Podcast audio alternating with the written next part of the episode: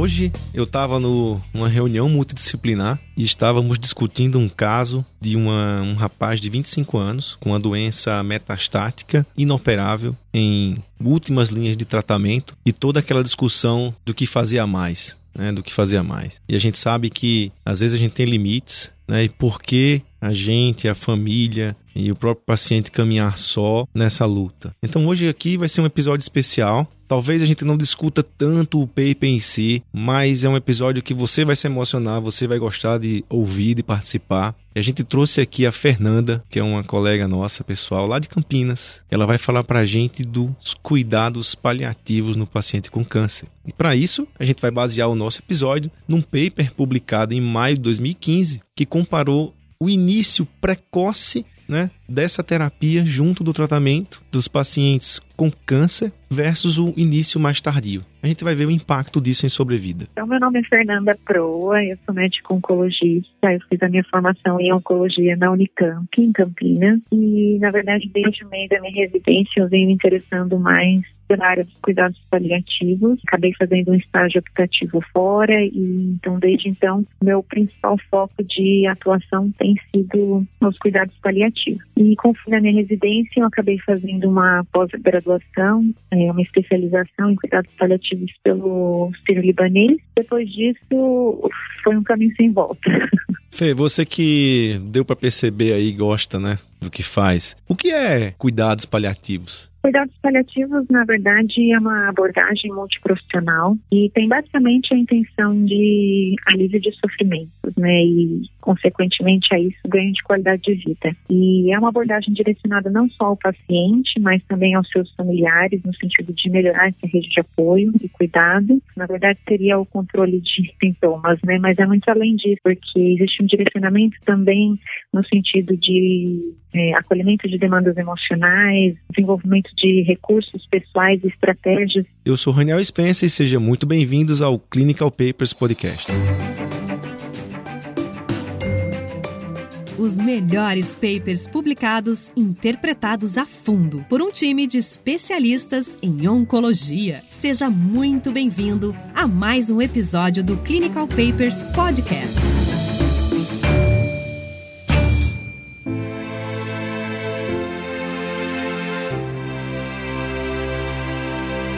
Olá pessoal, eu sou o Thiago Biac, oncologista clínico. Uh, sejam todos bem-vindos a mais um episódio do Clinical Papers. Esse episódio é realmente um episódio muito especial, um episódio que não pode ser deixado de lado, visto que uh, cuidados paliativos faz parte da evolução da doença dos nossos pacientes com doença avançada. É um, é um, é um momento extremamente importante. E na verdade, é, acho que um, do, um, dos objetivos de hoje é, é, é, justamente esse, né? Acabar com essa, com, com essa imagem de que é um momento, né? Que é essa transição abrupta entre o tratamento oncológico para o cuidados paliativos. Acho que isso é uma coisa que faz muito mal para o paciente. Esse estudo ele tem uma razão de ser e essa razão de ser eu me lembro no longínquo ano de 2010, quando foi publicado um estudo no New England de um grupo que avaliou a questão de cuidados paliativos uh, em pacientes com câncer de pulmão. Uh, o estudo do Dr. Temel. E esse estudo ele avaliou basicamente, na verdade, o, o encaminhamento do paciente para cuidados paliativos ao diagnóstico da doença metastática ou no seu tempo habitual. E, na verdade, o que me surpreendeu naquela época e chamou atenção atenção que esse, esse estudo demonstrou um ganho de sobrevida global de quase três meses, quando você mandava o paciente para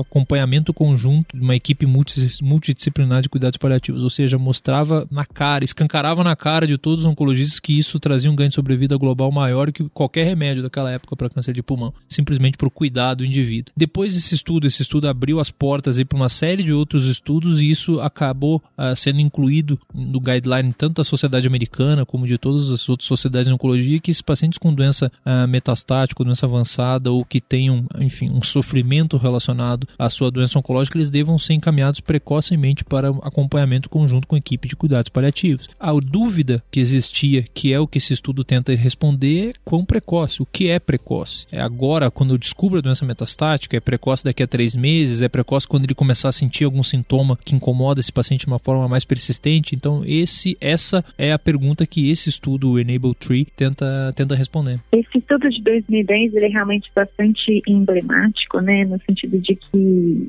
o desfecho de sobrevida não era o objetivo primário desse estudo e, infelizmente, conseguiu, além do ganho de qualidade de vida, demonstrar essa diferença em sobrevida nos pacientes. E num subgrupo de pacientes que geralmente carregam um fardo de sintomas bastante importante, que também podem ter uma evolução é, bastante rápida da doença à medida que a gente vai observando a queda de performance desse paciente. Então, esse estudo acabou abrindo aí uma oportunidade de estudo é, dentro da área e finalmente tentar convencer a comunidade aí da importância dos cuidados paliativos, não só é, no manejo de sintomas, mas também como uma maneira de, de organizar o cuidado do paciente, né? E por fim, dando até ganho de sobrevida. É, eu acho que a gente ainda tem um pouco de, eu não diria preconceito, mas diria de mau conceito, né? Do que seria cuidados paliativos. Né? A gente que é médico e, e, vive isso todo dia, existe, eu lembro muito bem de uma aula do Daniel Forte, que deve ter sido o seu preceptor lá no Sírio, ele falando do ponto de início do cuidado. Geralmente era uma curva, né, que era aquela curva final. Na verdade, era, é, é, é, um dos aspectos que o cuidado paliativo trabalha, que é a terminalidade. Não necessariamente ela tem que se iniciar na terminalidade, muito pelo contrário. O interessante desse paper de hoje, e a gente vai discutir um pouco os métodos e, e tal, é que é exatamente isso. Ele avalia esse momento de início, se isso tem impacto em sobrevida, né, baseado nesses estudos. Mas eu diria que a gente tem que abrir um pouco mais a mente, mesmo que, sei lá, não vou discutir o resultado desse estudo, mas quando eu comecei a ler, pouco me importa se ele vai ter ou não impacto em sobrevida sobrevida, porque eu queria olhar muito a qualidade de vida, né? A qualidade desse final. A gente pode agora entrar nos métodos e ver assim, eram, eram pacientes né, com diagnóstico de doença avançada, doença metastática. Né? A gente vai ver um pouco do. Na, na tabela 1, que o Tiago vai falar de quais são os tipos de tumores disso, mas eram doenças recidivadas, né, em que a estimativa de sobrevida não ultrapassava 24 meses. Né? E aí a pergunta era se a gente começava esse cuidados paliativos no momento desse diagnóstico ou esperava três meses para iniciar esse cuidado. E aí eu queria perguntar para a Fê, eu fui lendo aqui o paper, é, eu vi que, na verdade, o método que se utilizou para oferecer esses cuidados paliativos eram um método de coaching, isso? Em que faziam telefonemas né, em um certo período e depois o paciente preenchia um questionário de qualidade de vida e eram analisados esses endpoints em cima do questionário de qualidade de vida e em cima de sobrevida. Fê, me esclarece um pouco esse desenho. Eu, eu, eu me enrolei um pouco para entender isso, mas você que está nessa prática, eu, eu fiquei pensando, poxa, pelo telefone isso funciona, não? Como é? Fala um pouco desse, desse desenho, desse estudo, por favor. Pois é, esse, esse estudo tem um, um, desenho até bastante ousado, mas ele se utiliza de um programa educacional, na verdade, que é o Enable, é um programa da NCI, e é um, um programa que chama o Enable vem de Educate, Nurture, Advice Before Life Ends. É um programa, então, de educação psicossocial para pacientes com câncer avançado e, pra, e direcionado para pacientes que eles chamam de rurais, são pacientes que não conseguem ter fácil acesso aos principais centros de cuidado. E é um programa que se baseia numa consulta clínica presencial inicial com um médico paliativista treinado,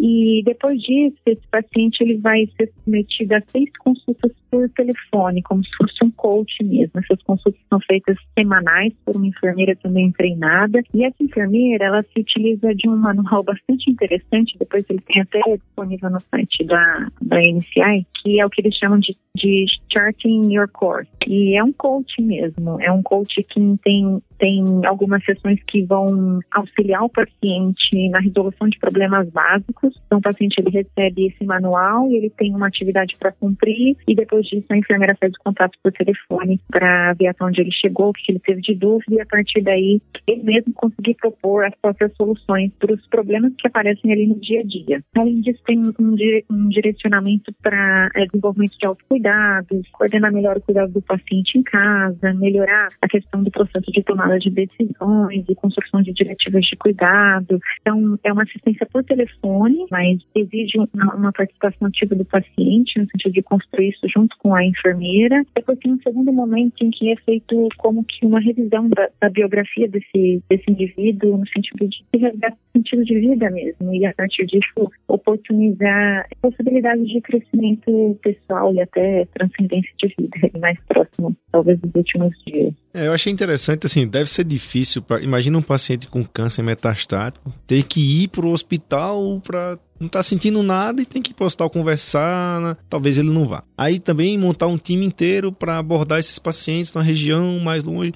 Então talvez essa seja é, uma, uma melhor abordagem, não sei, é, é, difícil fazer isso. Mas eu vi que existia, um, existia também uma, um cuidador, que era alguém que estava próximo, que fazia talvez essa interligação mais, vamos dizer, pele a pele da, da, da coisa. E em relação a esse telefonema, eu me lembrei demais, eu estava comentando hoje com um colega no almoço, falando sobre aquele pessoal que liga para você vendendo as coisas, né? E quando eu era, quando eu era mais novo, eu lembro de uma mulher que me vendeu um negócio para ir pro hotel, eu paguei uma fortuna. Como o poder de convencimento daquela mulher, hein? incrível. Eu nunca vi na minha vida pelo telefone. Ela me convenceu a comprar algo que eu nunca usei. Eu acho que para fazer esse trabalho deve contratar aquele tipo de pessoa. Porque, poxa, também pensando do outro lado, tá lá o paciente com estado, é, doença avançada, tá lá estressado, etc, etc, e alguém liga para conversar, talvez ele não é, queira conversar. A gente viu, eu vou, a gente vai discutir os resultados, mas a taxa de desistência eu achei alta dentro desse modelo. Você acha, você tem experiência com esse modelo de telefonema? Isso, cara, eu fiquei meio assim na dúvida se isso realmente funciona ou não.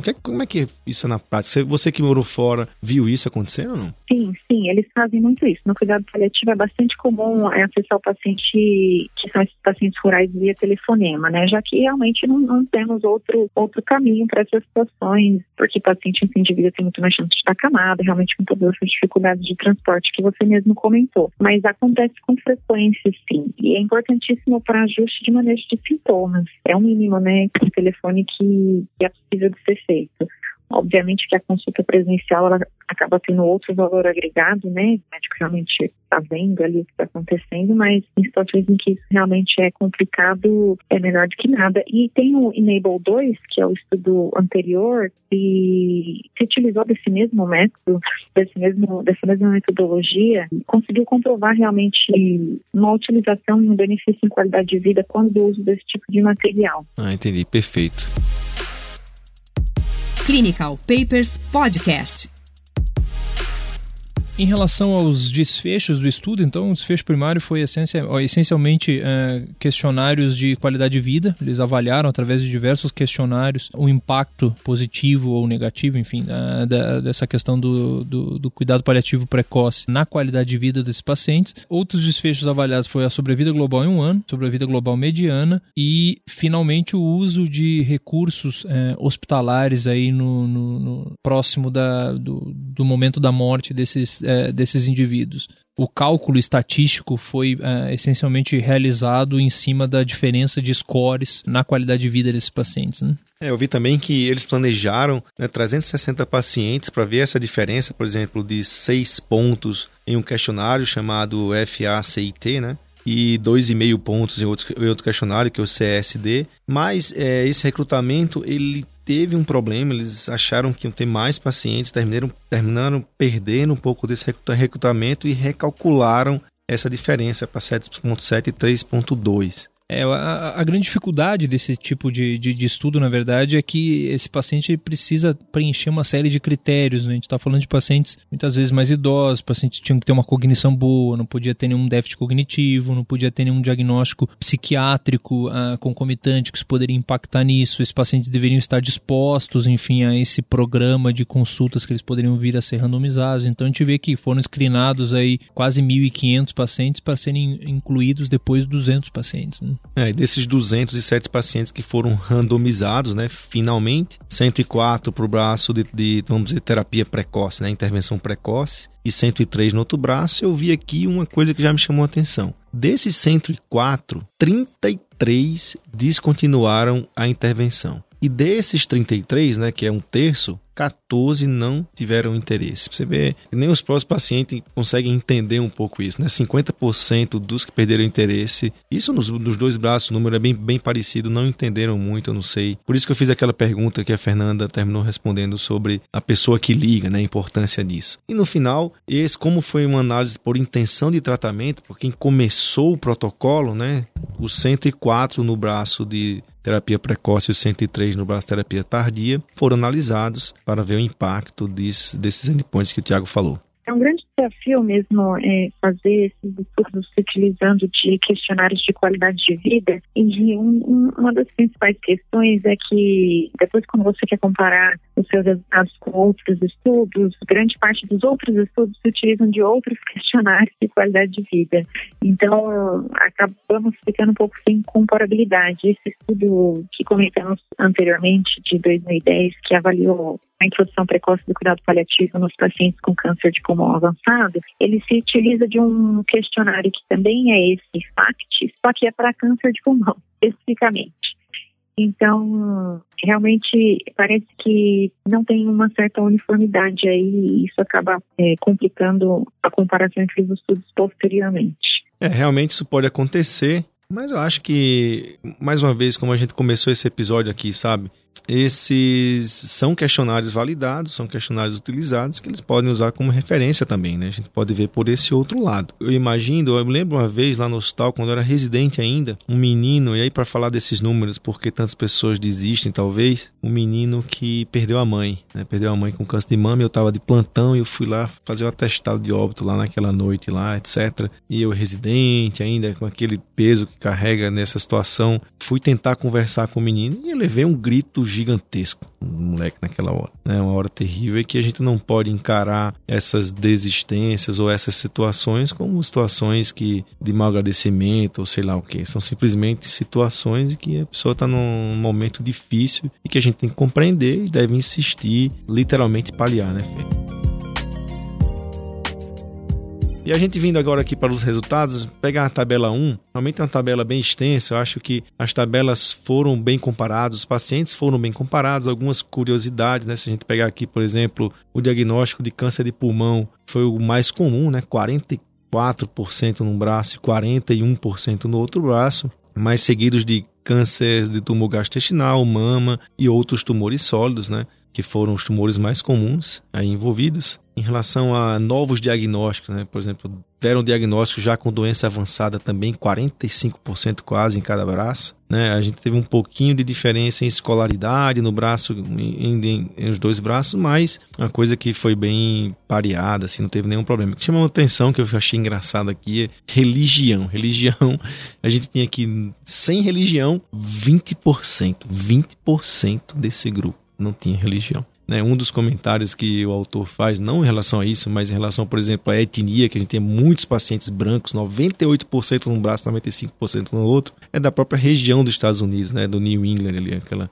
região é, de Massachusetts e que isso pode ter algum viés nesse sentido, mas os grupos, assim, são grupos bem pareados. Tiago, quer fazer algum comentário? É, não, são, realmente, como você falou, são grupos bem pareados. Acho que nesse tipo de estudo, acho que o que chama atenção sempre na tabela 1 é, são, é, são variáveis que habitualmente em estudos de oncologia a gente não costuma ver, né? Então, que são variáveis que potencialmente podem impactar em como aquele paciente, no quanto sofrimento aquela, aquela condição pode gerar para aquele paciente. Então, como você falou, escolaridade, a raça, religião, então, eventualmente o paciente religioso poderia tolerar melhor, enfim, a proximidade da, do, do, final da vida dele com o paciente não religioso, então eles, eles avaliam isso. O fato desse paciente estar empregado ou não, sem dúvida, você, enfim, ter uma doença avançada é ruim, mas se você tiver uma doença avançada e não tiver dinheiro é pior. Então eles avaliaram inclusive essa questão de cobertura, qual cobertura de saúde esses pacientes tinham, se, eles, se esse paciente era um paciente privado, se era um paciente do Medicare americano, se era um paciente do Medicaid, só fazendo parênteses aí, Medicare para pacientes idosos ou que tenham uma doença grave, Medicaid para a população de baixa renda, então isso também foi avaliado nesse estudo. O estado civil desse paciente, então uh, isso também foi comparado, não teve diferença entre os braços. Imagina-se que um paciente que não tem uma, um parceiro para dividir, digamos assim, aquele sofrimento, ele possa sofrer um pouco mais com a sua doença oncológica. Como você falou, aí sítio primário, sem dúvida, pulmão, quase metade dos pacientes, aí depois mais uns 25% com tumor do aparelho digestivo. Tem algum insight aí desse, disso que o Tiago falou? Como é que é realmente alguma coisa para você chamou a atenção nessa tabela? É realmente isso que ele falou no sentido de que essa tabela ela tenta trazer é, as diversas pontos de sofrimento e até visões de sofrimento ou até possíveis recursos é, que esse paciente teria de enfrentamento, né? Considerando que o doente oncológico, ele, a partir do diagnóstico, ele vai percorrer um caminho que é uma perda atrás da outra, né? E aí não são só perdas físicas, né? Que é uma das primeiras perdas, é a questão da funcionalidade. É perdas de funções de vida. Então, um paciente, é, a partir do momento que ele fica doente, ele tem que enfrentar um, um tratamento, não necessariamente ele vai continuar podendo desenvolver as atividades que ele costuma. Ele talvez não consiga mais trabalhar, talvez ele não consiga mais frequentar os lugares que ele frequenta. Então, eu acho que essa tabela fala dessa sucessão de perdas que vem pela frente e talvez possíveis recursos, como, por exemplo, a questão da religiosidade, se esse paciente pode se utilizar de acesso à própria espiritualidade como uma forma de, de enfrentamento da doença. Então, acho que essa tabela também retrata esse tipo de avaliação. É, isso na vida prática é bem real, né? Essa semana eu tive a infelicidade de atender duas meninas, praticamente, de 16 anos, e que estavam com uma situação bem difícil. Eu percebi isso, né? Os dois pais, coitados, desesperados, extremamente religiosos, né? Nesse momento. E realmente essa busca por esse entendimento ou apoio, ele acontece, né? E a primeira coisa que eu fiz foi, olha, eu vou chamar o pessoal para me ajudar aqui nesses casos, tal, tal, e falei do paliativo, porque eu acho que dividir isso e passar isso para o paciente, que, que ele não tá só, e que de repente as coisas vão bem, porque na verdade não é que a pessoa vai morrer, não, não necessariamente isso, mas o tratamento em si vai ser complicado, né? Você pega uma menina de 16 anos que tem, sabe, festa, não sei o que, Instagram, foto, isso, aquilo, e hoje tá lá ela com o celular vendo tudo acontecendo, né? Ela lá naquele lugar, se ela não tiver um apoio, não tiver pessoa pessoas que estão ao redor ali, isso realmente torna o caminho mais difícil. Eu sou um cara extremamente a favor disso. Eu, eu, eu, sou completamente enviesado nesse estudo aqui, viu, Fernando? Eu, eu fico criticando um monte de estudo aqui toda semana, mas esse aqui eu admito, eu sou completamente enviesado. Eu acredito que realmente quanto mais precoce começar, melhor. É, tem muitas questões que precisam ser trabalhadas muito precocemente, né? Porque é isso que você falou mesmo. No fundo, no fundo, essa família, ela não quer se sentir sozinha. E ela quer que você tenha algum grau de, de identificação com a dor que ela está sentindo agora. Ela precisa é, entender que você está ali presente, que a partir desse diagnóstico, dessa parede que desceu na vida dessa família, ela vai ter onde se apoiar. Mesmo que seja muito difícil, se ela souber que ela não está sozinha, que ela tem onde se apoiar, as coisas podem caminhar de uma maneira mais. Eles podem ter um pouco mais de controle de uma situação que, que é muito provável que a gente consiga controlar completamente. Né? E ainda continuando aqui, voltando para o paper, continuando um pouco os resultados, eu vi aqui que ó, 88% do primeiro grupo completaram pelo menos três sessões, né? E 70% do grupo 2, que é esse grupo mais tardio, também completaram três sessões no mínimo. Achei um número extremamente razoável. Né? E em relação aos resultados, Tiago, qualidade de vida e sobrevida global, a gente viu aqui, como o Tiago falou, que nesse primeiro ano a intervenção precoce melhorou a sobrevida global. Melhorou a sobrevida global, sendo o grupo de intervenção mais precoce 63% versus 48% com P significativo. É um número realmente que chama atenção. Isso no segundo ano se perdeu, existem alguns comentários para isso, a gente pode falar depois, mas mesmo que seja nesse primeiro ano, teve impacto em sobrevida, esse paper utilizando desses métodos. É, em relação à qualidade de vida, não houve diferença. A gente viu também aqui que houve uma mudança no P, no cálculo do N, é, do ponto de vista estatístico,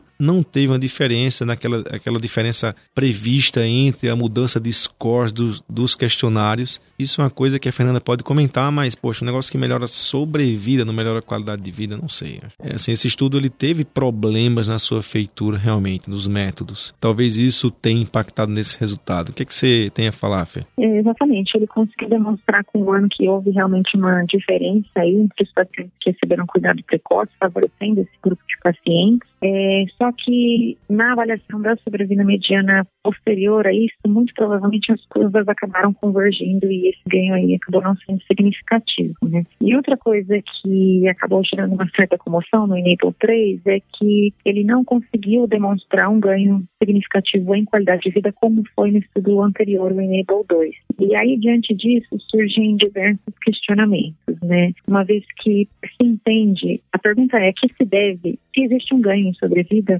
para os pacientes que recebem cuidados paliativos, a que se deve esse ganho? O que se imagina, na verdade, é que esse ganho seja secundário a um aumento da qualidade de vida desses pacientes. É, então, quando o estudo não consegue demonstrar ganho, ganho de qualidade de vida, como ele consegue demonstrar o ganho de sobrevida? E dentre é, as possibilidades aí de resposta para essa pergunta, é, pode ser, na verdade, que a sobrevida não seja só atribuída a esse ganho de qualidade de vida, pode ser que esse ganho sobre vida seja devido a coisas que a gente ainda não consegue medir. Então, um exemplo bem prático disso tem a ver com a construção de diretivas de cuidado. Então, as diretivas de cuidado feitas precocemente, elas podem evitar que esse paciente venha a ter uma morte mais precoce por um tratamento fútil. E aí, a partir disso, esse paciente teria uma sobrevida um pouco maior. E outra possível justificativa para que essa diferença de qualidade de vida não tenha sido detectada nesse estudo é talvez uma, uma não necessariamente uma falha, mas um teto que esses, que esses questionários de qualidade de vida consigam atingir. E, talvez eles não consigam ter a sensibilidade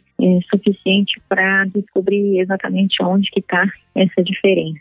É, indo na sua linha aqui, por exemplo, se a gente pegar os grupos que começaram precocemente, eles foram mais tardiamente para o hospital. Se não me engano, três meses foi a diferença entre quem começou mais precocemente, quer dizer, ficou mais tempo em casa. E houve também uma diferença da morte em casa, né? Que isso é um, um dado de qualidade de morte, né? assim, lógico que tem muito a ver com cultura, etc, mas se pressupõe que se a pessoa está bem tranquila junto dos familiares, talvez esse momento de despedida seja, vamos dizer, mais natural, seja melhor mesmo né, nesse sentido. Então, também teve esse aspecto que talvez tenha impactado lá na sobrevida. Acho que as coisas, é como eu falei, olhando os métodos, houve problemas, houve pacientes que desistiram, o N foi, teve que ser recalculado. Eu acho que, porque como o endpoint primário foi em cima desses questionários e mudou o N, então talvez isso tenha deixado essa nuvem negra, mas não consigo entender como melhora a sobrevida sem melhorar a qualidade. Talvez o tratamento como um todo tenha realmente impactado em sobrevida nesse primeiro ano, que é o ano mais crucial né, desses pacientes. Tiago? É, tem, tem, assim, sendo um pouco mais ortodoxo aí, o,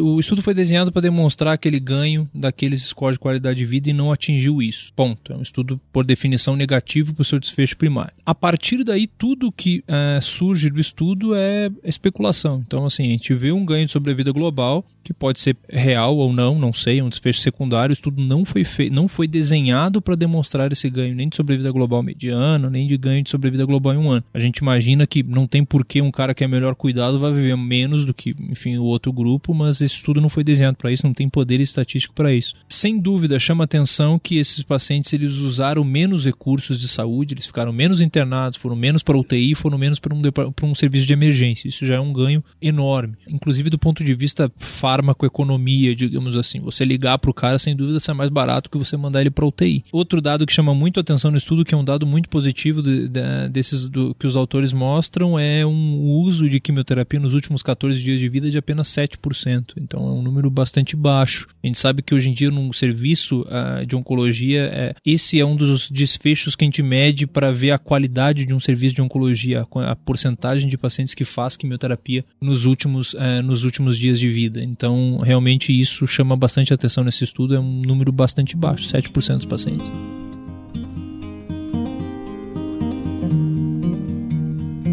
Realmente um estudo diferente, né? um assunto diferente. Eu acho que a gente pode continuar nessa linha, né, Fê? A gente pode trabalhar algum tema, alguns estudos e trazer mais essa questão, né? Trazer um pouco essa questão do cuidados paliativos, que tem tudo a ver com oncologia. Eu queria alguns comentários finais de você para a gente concluir. Os cuidados paliativos, eles nasceram dentro da oncologia, né? Então, realmente faz todo sentido a gente continuar de mão dadas. Eu acho que a grande vantagem dos cuidados paliativos em relação ao cuidado oncológico é no sentido de auxiliar o oncologista a localizar melhor o doente dentro da sua linha evolutiva, né? E a partir disso, sabendo onde esse paciente está, se ele está mais próximo nos últimos momentos, ou se ele está no momento muito inicial de doença, a gente vai conseguir entender qual tipo de tratamento é proporcional a cada momento. Né? Então, auxiliar na construção do prognóstico juntamente com o oncologista, entender a partir disso qual tratamento é mais adequado do ponto de vista médico. E aí, junto com isso, para balizar, definir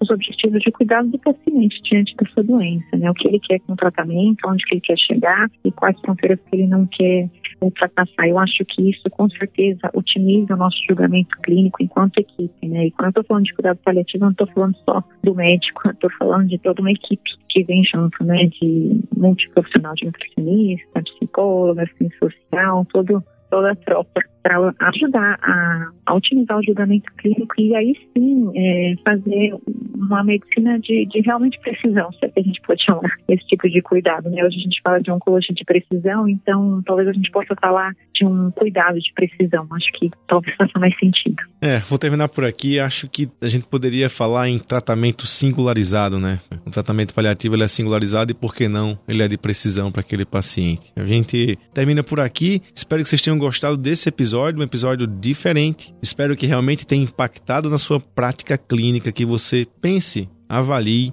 realmente os cuidados paliativos. A gente teve um paper que mostrou melhoras de sobrevida, por que não trazer essa equipe para junto do seu dia a dia? Eu vou me despedir aqui, até a próxima semana. Obrigado, pessoal. A gente espera vocês na próxima semana. Façam as suas sugestões os seus, do, do paper que você, vocês querem que a gente discuta aqui no, no, no site, no canal. Um abraço e obrigado, Fernanda. A gente espera poder contar com você em próximos episódios, hein?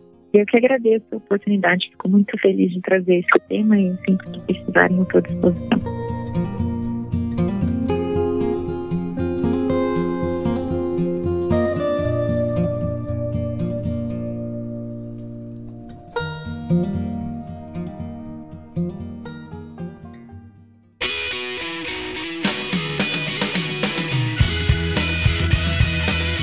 Ouviu Clinical Papers Podcast. A medicina que você faz hoje pode não ser a de amanhã. Mantenha-se atualizado com o Clinical Papers Podcast.